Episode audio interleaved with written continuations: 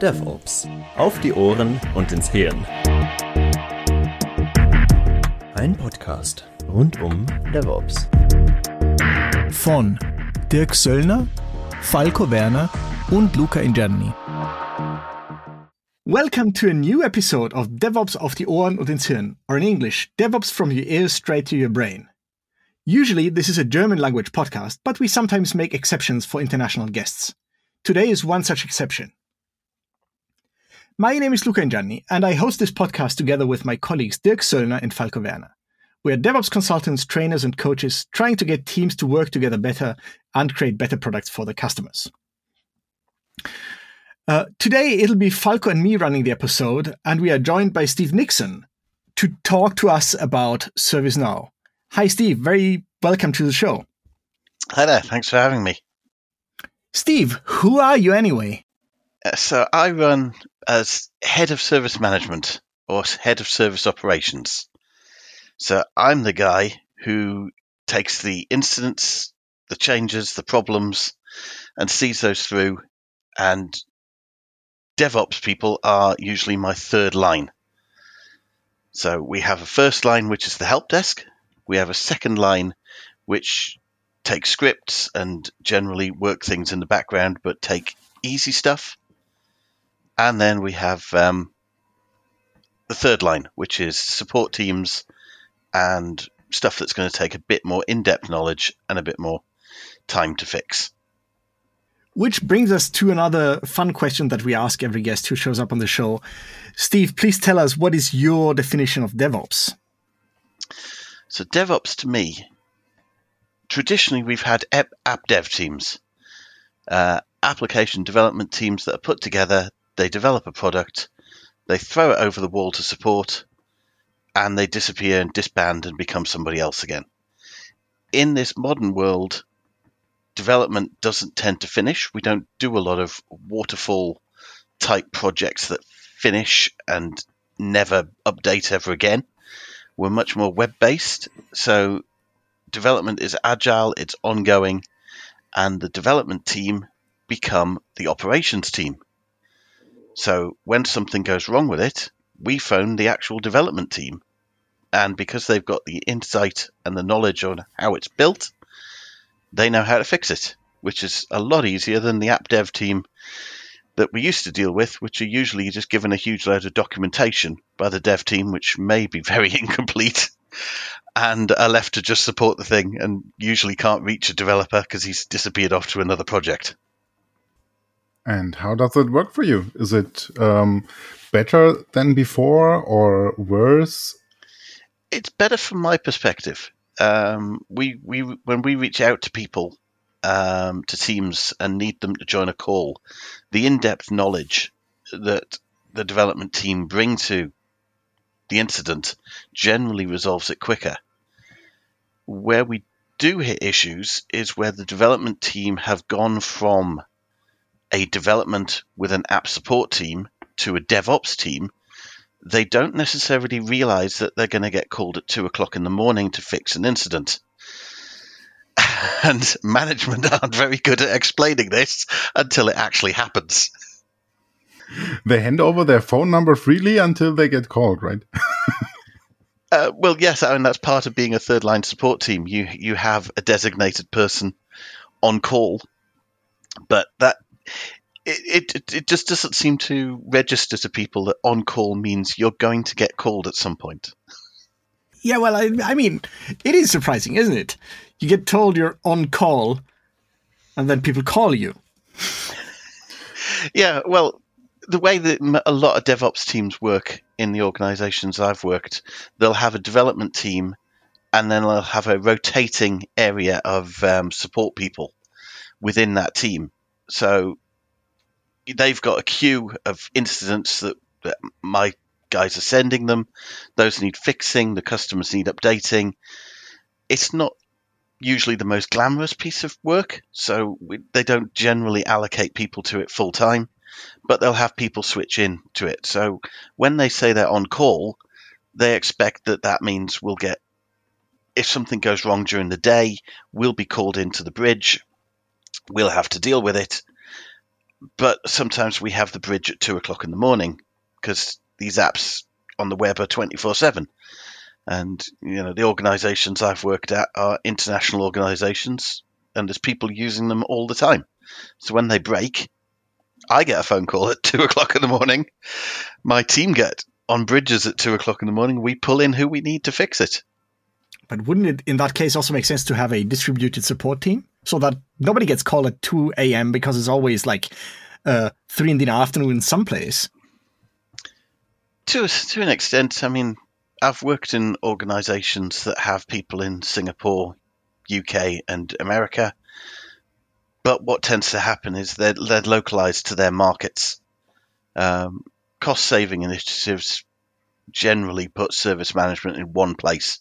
How often does it happen that you need to resort to third line support in the first case? Do you escalate? I guess you're not escalating anything because then you'd just be a glorified like phone answering machine. Um, but who gets to make that decision? How is it made? Um, how do you maybe talk about that afterwards? Yes, uh, that's that's a reasonable question. I mean, we have um, service operations processes.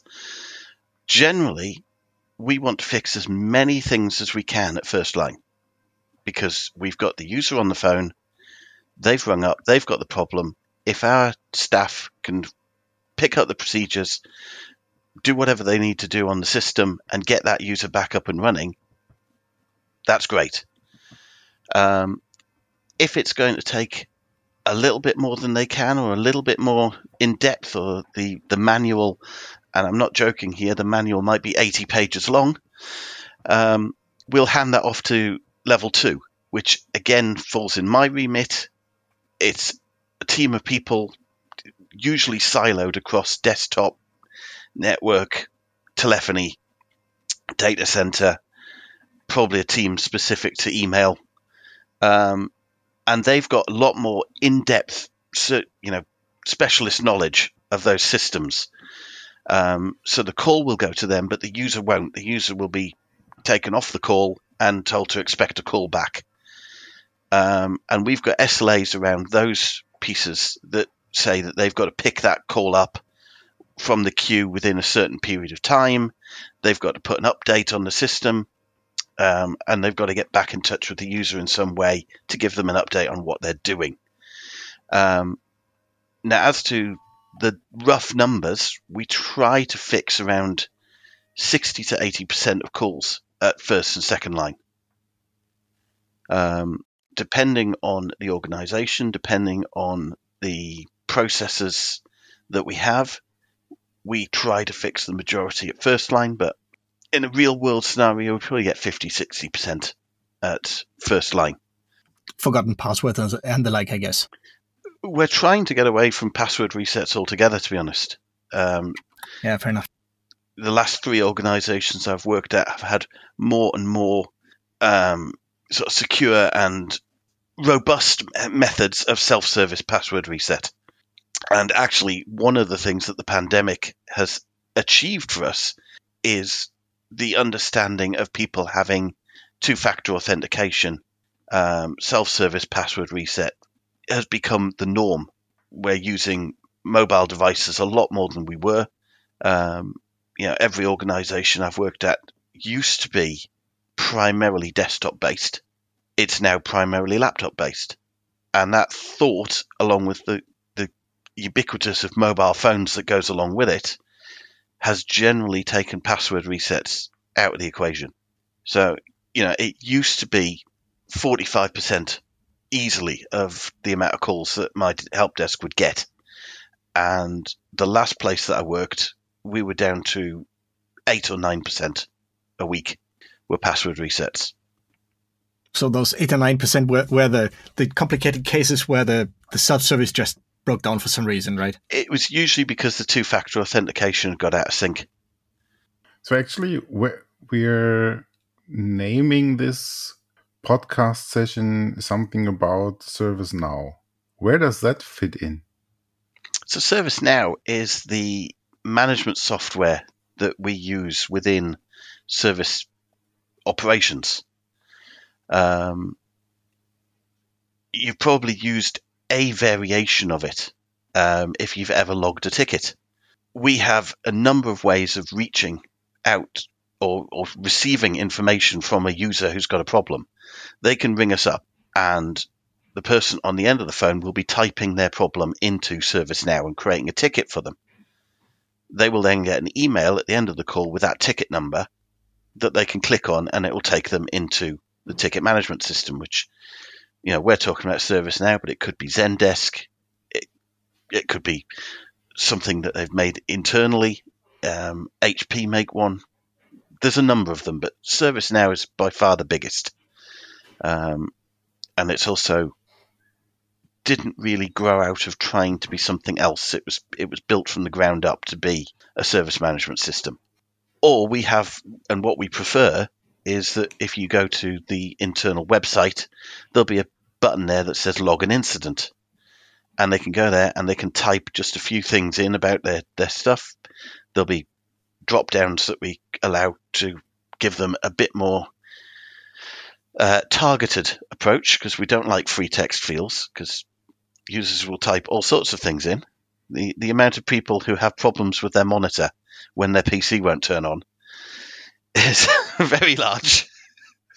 Um, so we give them drop downs, we give them, you know, forms that guide them in the right direction, and those will, if somebody's typed that in, that will automatically reroute to the team that needs to deal with it best. Um, and that's why we use these things you know, if I go back to, you know, early days in my career, everything went to the help desk and the help desk logged it manually. The first system I ever worked on was based on a, um, a mainframe. So we all had to use, you know, green screen emulators to log on to the mainframe and pick up the tickets. And there were no drop downs. It was all free text. And the help desk would do their best to put the information in. And then it would go to the single second line support team which is where I started my career. And we would pick it up and we'd distribute it amongst the bunch of people that we had in the office who had various different specialities. Um, and then if we needed to go to a third line support, an app team, uh, we'd literally walk downstairs with the call and go and sit with them and try and resolve what was going on and then get back to the user. Um, as things have scaled up and, and things have got a bit more automatic, ServiceNow does away with a lot of that. A properly formatted ticket with the correct information in it can be sent to one of several hundred resolver groups correctly so that it doesn't have to be bounced and triaged around the system. And that gets the user fixed quicker, which is what we're all about. so it sounds like like ServiceNow is a is just an, a regular issue tracker, a regular bug tracker kind of thing, isn't it? So that's the incident part of it. It also tracks problem tickets. For those who don't know, the, the difference an incident is something that's wrong. You can't log on to your email. Your PC's not booting up. Your browser's crashing. It's causing you an actual problem there and then. A problem ticket is something that is probably affecting a wider range of people, but it isn't causing them to stop working in their job.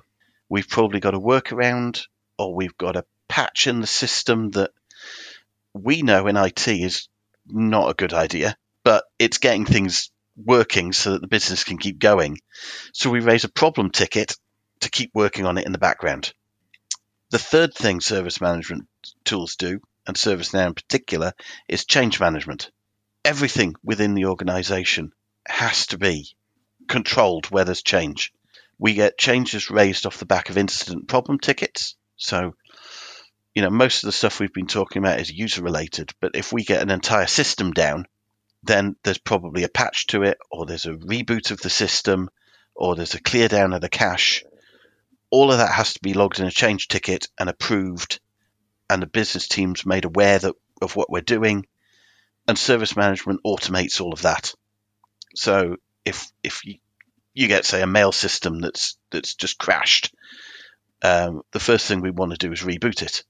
But that may have a knock-on effect on a few other people a- attaching to the thing, so you may have to in, uh, inform the network team because they've got an upstream system that's sending outbound mail internally.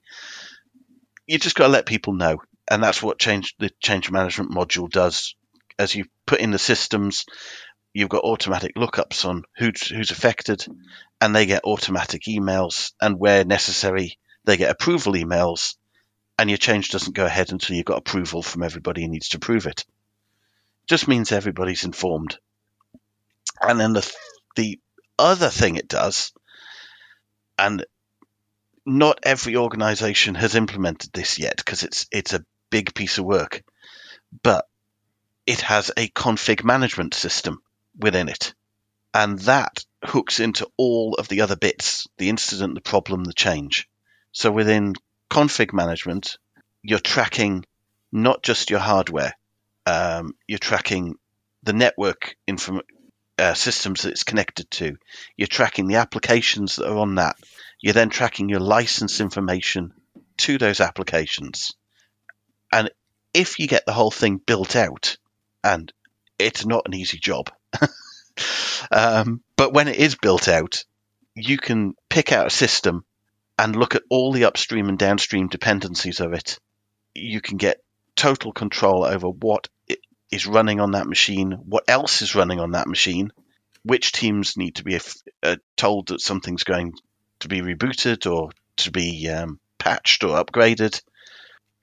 And the whole thing hooks back in. So when you raise an incident on something, you've got the right resolver teams automatically updated when you raise a change ticket. You've got the right support teams and the right business teams automatically updated. Um, and it just makes our life a lot easier. How does that, does that hook into um, cloud-based systems like um, scalable container-based um, systems? ServiceNow follows a infrastructure. Uh, I'm trying to think of the right word. A, a process called ITIL, mm-hmm. um, and ITIL has gone through various iterations. We're now up to ITIL version four, and ServiceNow has upgraded as ITILs come along. ITIL version four specifically gives processes and ways of dealing with cloud we started at ITIL version 3 with virtualization. So you'd have a, a, rack of machines, and on there you'd have, you know, 200 VMs. And within the, the config management database, you had to be able to hook back where the VM was at any one time. So they work with the manufacturers to make sure that when VMs move around for load balancing, all that is updated in the config management database. When they moved into cloud based, it took a while before ITIL version 4 caught up and um, and put process around that. But again, service management tools, ServiceNow in particular, have modules that hook into the main platforms. So Google, Azure, Amazon, we can hook into their um, management consoles and again get the information back that we need to. Now, the information that we get from there is limited. You're not going to get what processor it's running on, what memory it's running on. All that stuff is, we don't care, to be honest. Um, we just treat them as virtual machines, essentially.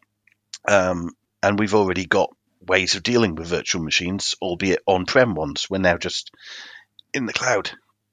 Um, and then in service management, we liaise with the cloud providers extremely closely.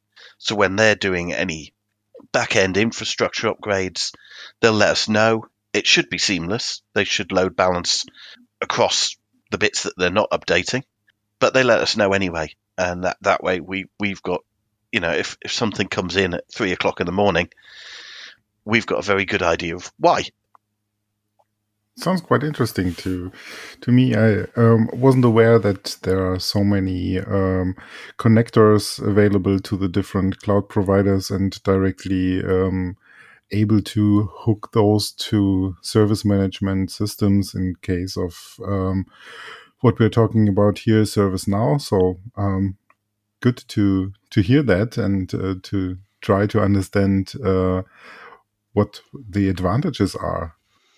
It can get even better.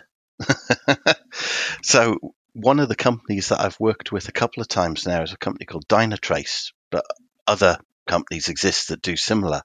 And they can give you a holistic view of your application stack. It doesn't matter whether it's cloud, container, virtual, or physical. Um, there are simple bits of code that actually get embedded into the code.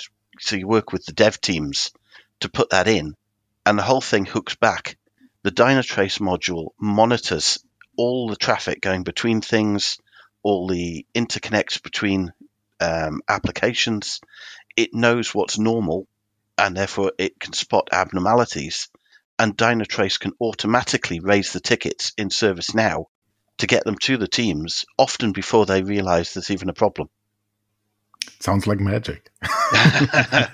it's expensive magic, but it is. It is magic. Yeah, isn't magic always expensive? uh, you have to pay with something. Uh, either you have to study and learn it in Hogwarts, or you uh, need to buy the wand. And this time, yeah, it's a Dynatrace uh, IT magic wand.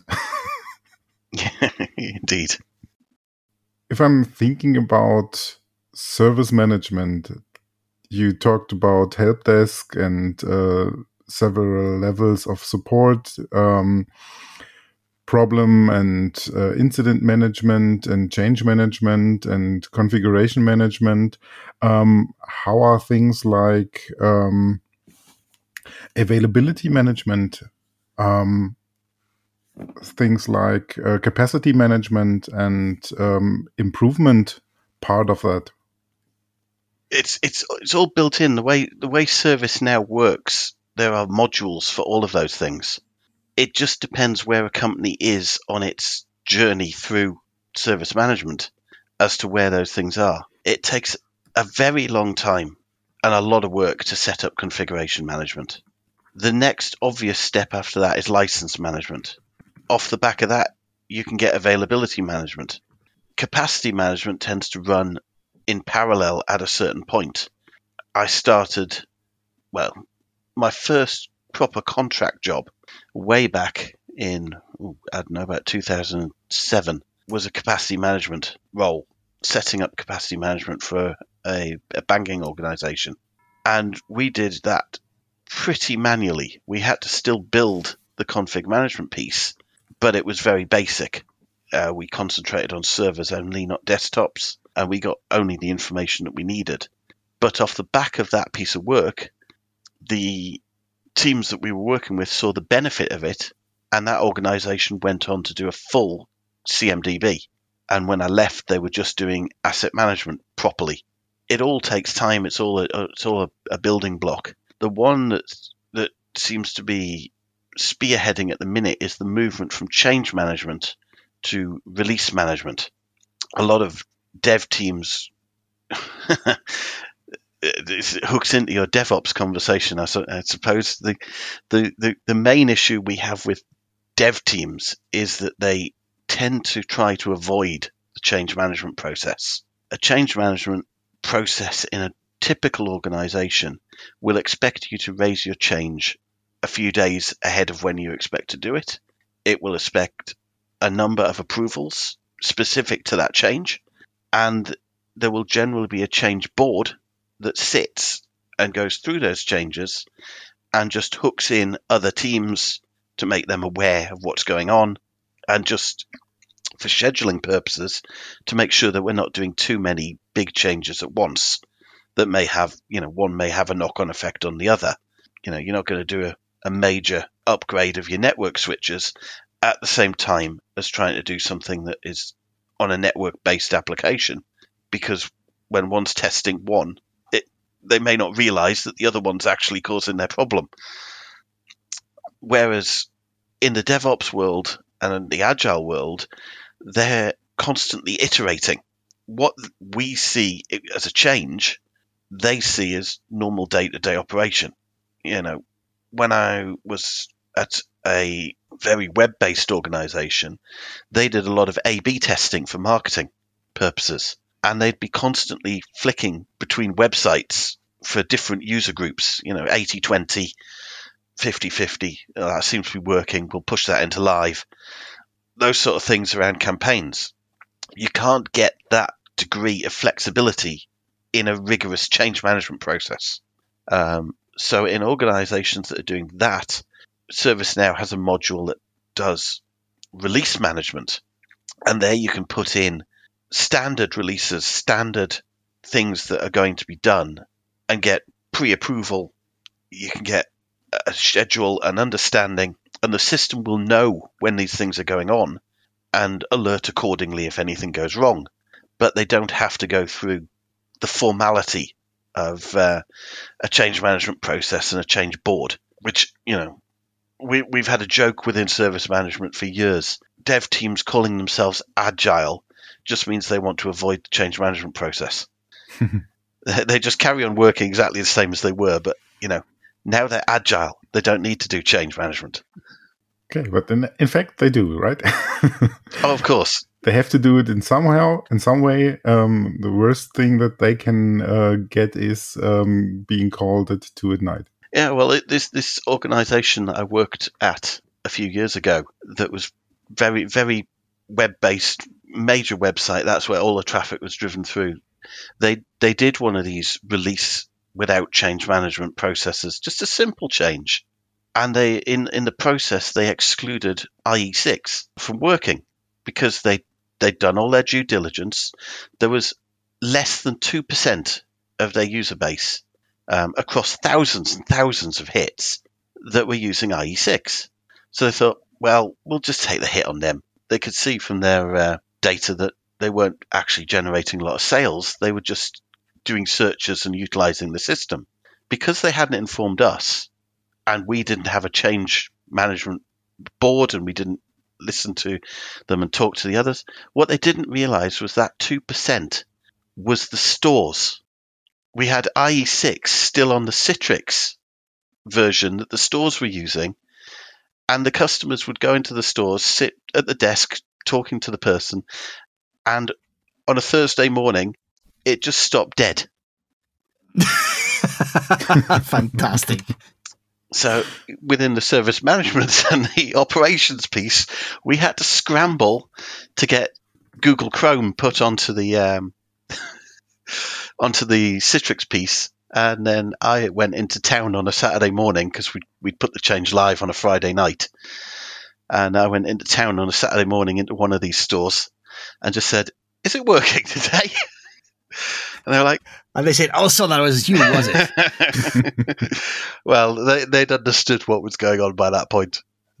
They'd had a nice couple of days just sitting around drinking tea and chatting. Ah, so so actually, they were quite happy with you, weren't they? yes. but you know that it's it's those sort of things that when people are outside of the change process, it does have knock-on effects sometimes. And 99% of the time, they can make the changes and do their A/B testing, and it'll have no effect whatsoever.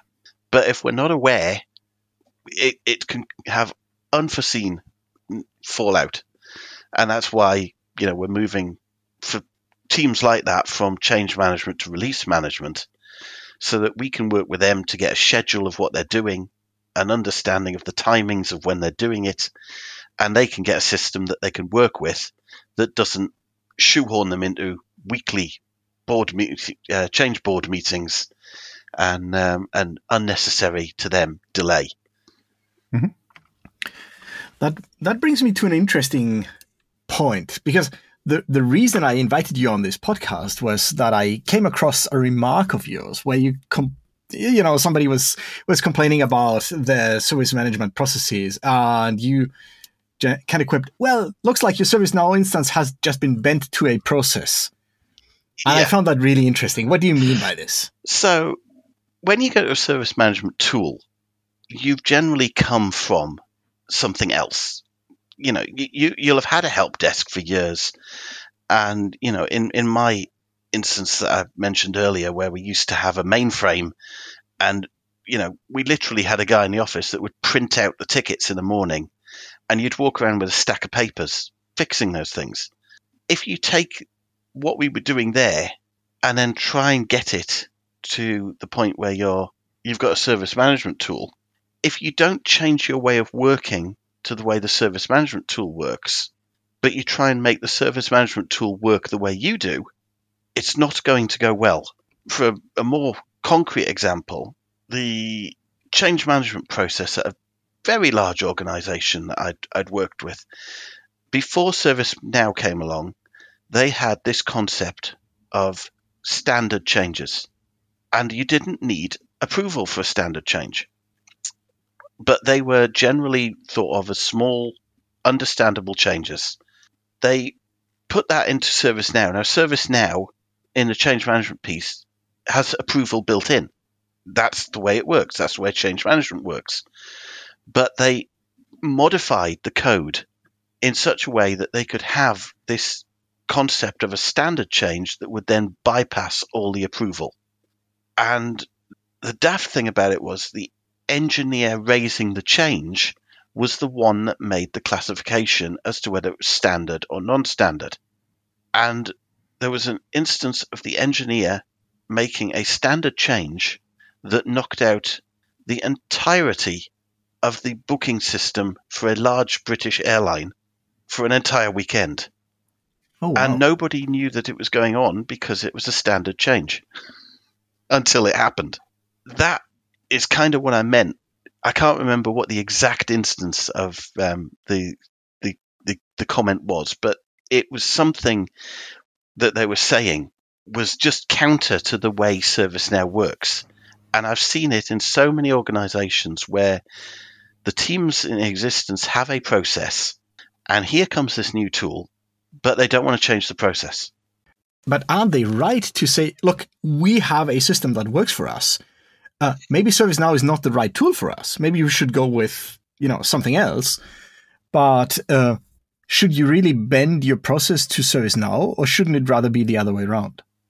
So, from my perspective on that, if your process doesn't fit with ServiceNow, it's probably wrong. Because service That's how good ServiceNow is. ServiceNow is built to the ITIL foundation, you know, the ITIL framework. The ITIL framework has been built up by service management professionals over many, many years. The processes within that on how to deal with an incident, how to deal with a problem, how to deal with change have been embedded and, you know, forged in fire over many, many years. If your organization gets a tool that does things that way and you go, nah, we do it this way, you're probably wrong. Fair enough. so, so in that sense, you can say that ServiceNow is opinionated enough, if I hear you right, to to sort of serve as this expression of this body of knowledge, and not just as an like business process automation engine. Yeah, to to to an extent. Um, I'm just trying to. I've got slightly distracted because I'm looking up what they were saying. Yeah. So, in the original thread that we were looking at, they they'd said that the uh, process owners were annoyed that he filled in a form instead of watching a training video to find out where the secret hidden questions were. And that is exactly the sort of thing that I've seen in ServiceNow. They'll take a form that was in their original way of doing things, and it'll have all sorts of esoteric questions. And you know, if you use ServiceNow properly, you go onto a, uh, an incident or a service request form, um, and you'll f- start filling in the information you want. The first few things you'll get will be drop downs because that allows you to tailor what's what questions you need to ask the, the person. But the amount of times that I've seen it where they don't do that and they leave free text information in, and if you don't type in exactly the right thing that the person who created the catalog thought you were going to type in, it doesn't give you the options that you need to fill in to actually get your request. I mean, we we haven't really touched on service requests, but that's just a slightly different side of service management. You know, we do we deal with incident problem, which is where something's broken, but we deal with service requests as well, which is if you need something. Um, if you need a user creating, you need a access to a printer, you need a new laptop. The the big one in that is obviously the new new joiners, new leavers process, which will kick off hundreds of jobs to different teams if it's set up right to make sure that you know when the person walks in the door on day one, they've got a laptop, they've got a phone, they've got every their email set up and all that sort of stuff. All that's run through ServiceNow and service request modules, and it certainly sounds like on the uh, the the one we were reading that um, they'd gone through a basic service request process that hadn't been set up right, and there were hidden fields and hidden stuff that if you didn't type exactly the right keywords, you wouldn't get them, and therefore you would never get your um, your request actually acknowledged. That sounds kind of like an escape room. To a certain extent, it can be, yes. yeah, but it's it's it's more like one of those really annoying crawler dungeons that we used to play on text screens back in the day. Uh, you know, you, you type, You're in a you type. twisting maze of passages. That's it, exactly. Alike. Yeah, yeah. Turn left. I don't know how to turn. Walk left. Ah, yeah. I wa- I now walk left. And if you don't type exactly the right thing, it's not going to work. But you know, when these things are set up properly, you should, as I say, you should have a number of drop downs at the top that allow us to tailor the form to ask exactly what you want. Because it doesn't help anybody that if you've got a service request coming through or an incident that goes to the wrong team, all that does is put a delay in, and it doesn't make anybody happy. As we've listened to you talk, I, I was wondering, you know, you you are very much in favor of announcing your intentions in advance, uh, of you know, making changes known in advance, of asking for approval for a change to go through, etc., etc. Yes. Isn't that sort of really contrary to to agile, where you just sort of try it out and see if it works, and then if you know if all of the shops in all of Britain suddenly fail, then uh, oops, let's maybe roll back. Um, so I, I guess what I'm getting at is that sounds a little more restrictive than the average developer would enjoy these days. So there's there's two sides of it. I mean, a lot of change management processes are based around infrastructure changes, things that aren't time critical but need to be done. So, you know, every Tuesday, the first Tuesday of the month, we get the, the latest Microsoft patches. Some of those might be critical and need to go out quick quite quickly. We get patches on networking equipment. We get upgrades on stuff that need to, to be done. And all of those things can generally go through a normal change management process because you're not really running to get those things in ASAP like this afternoon. You can wait a couple of days and get those in. Where we have a high priority incident where something's gone wrong, or we've got something that's come along like that one that came along and did the What Log4j that Log4j. that, uh, yeah, that's what I'm thinking of. Mhm. Yes, that was that was quite critical. um, yeah, it sounded like it. and the change management process has two things that we can do. We can either do a urgent change or an emergency change, and those things just massively reduce the amount of um, time needed and the amount of approval needed. And in the case of a, a high priority incident, we may reboot and raise a retrospective emergency change later to cover the fact that we did something. In the case of developers, there's two sides of it. A lot of them do know when they're going to do something. They'll be working towards a release or they'll be working towards something specific and they can schedule that one in and the change management process is flexible enough that you know if it moves or shifts a couple of weeks we can deal with that where you've got the stuff that we've been talking about previously change management doesn't really lend itself to it and that's that's what i was mentioning earlier with the release management module you know servicenow have realized like they're moving to cloud infrastructure them they're realizing that developers aren't doing big bucket release they're doing minor changes, you know, things that are constantly ongoing. And with the release management module, you can manage that sort of information. The developers work with with us, and we get the right information in there, and we get the right level of understanding. It's not so much trying to shoehorn the developers and get them to follow our process. It's more making everybody aware of what's going on. Service management is that at its heart. If we know what's going on in a, an organization and something goes wrong, we know who to call. If you've got developers just throwing stuff on, on, onto the servers and trying what they like, and then we start getting users calling in to say something's broken, if we don't know what's going on, it's going to take us a lot longer to get the right people on the call. And developers with the best will in the world don't always have the information at their fingertips that something's not working. Mm-hmm. How good is it possible to integrate this either change or a release management process into automated processes developers like to use, like continuous delivery pipelines um, in the one or the other way? So the release management module within ServiceNow hooks into the major players um, of that thing. So that's what I mean in, when I say we work with the developers to get a, a flow that works for them. So we're aware of what's going on. The system is aware of what's going on so that we can update the CMDB and therefore all the dependencies within the organization, but they still work within their tool. You know, a, a flip side of that, one that I'm very au fait with, when we raise a ticket that goes off to a third party app dev team, it will quite often automatically raise that ticket in Jira. Mm-hmm.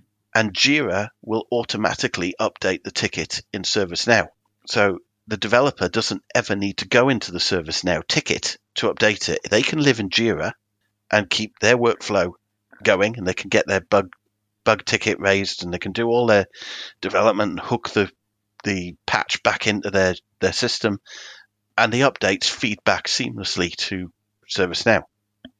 And when they close the Jira ticket, it triggers into the uh, the ServiceNow ticket to let the user know that update's been done, and we'll put it into a resolve state, and then the user will get three days to confirm, and then it'll close the ticket.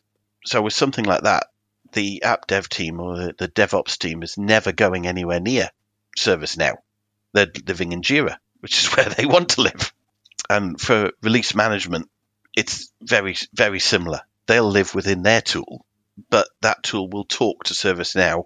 It will raise the relevant tickets or the relevant um, announcements that we need, and um, everybody will be happy. All right. Are those um, connectors to the different tools part of the ServiceNow um, ecosystem? Are they developed in each of those um, surrounding systems, or is there some kind of, I don't know, um, service bus or um, central connector that you support, or you would, um, yeah? Yeah, I mean, there's there's two ways you can do it. In the first first case, and the, the one that you default to if possible, they've generally worked with the other third party um, organization to provide the connector. So if you if you hook into um, Jira, like I just said, they've worked with Confluence. Um, so there is an official connector that mm-hmm. talks from ServiceNow to Jira and back again.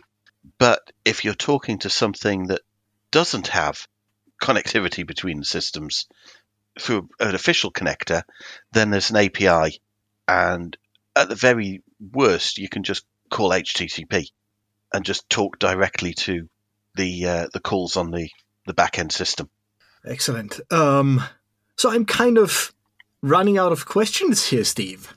Is there a question that that you think I should have asked but somehow didn't?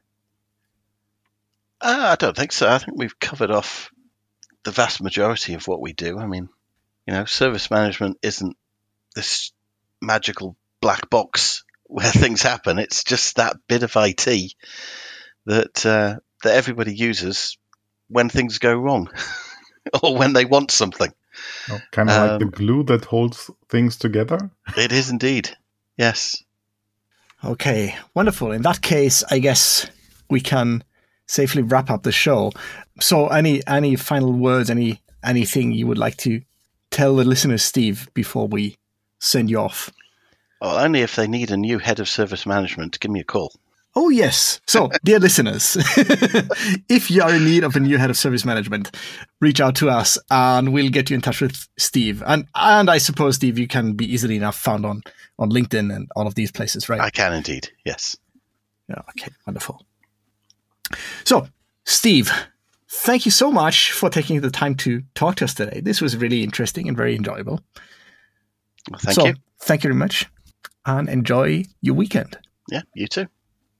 You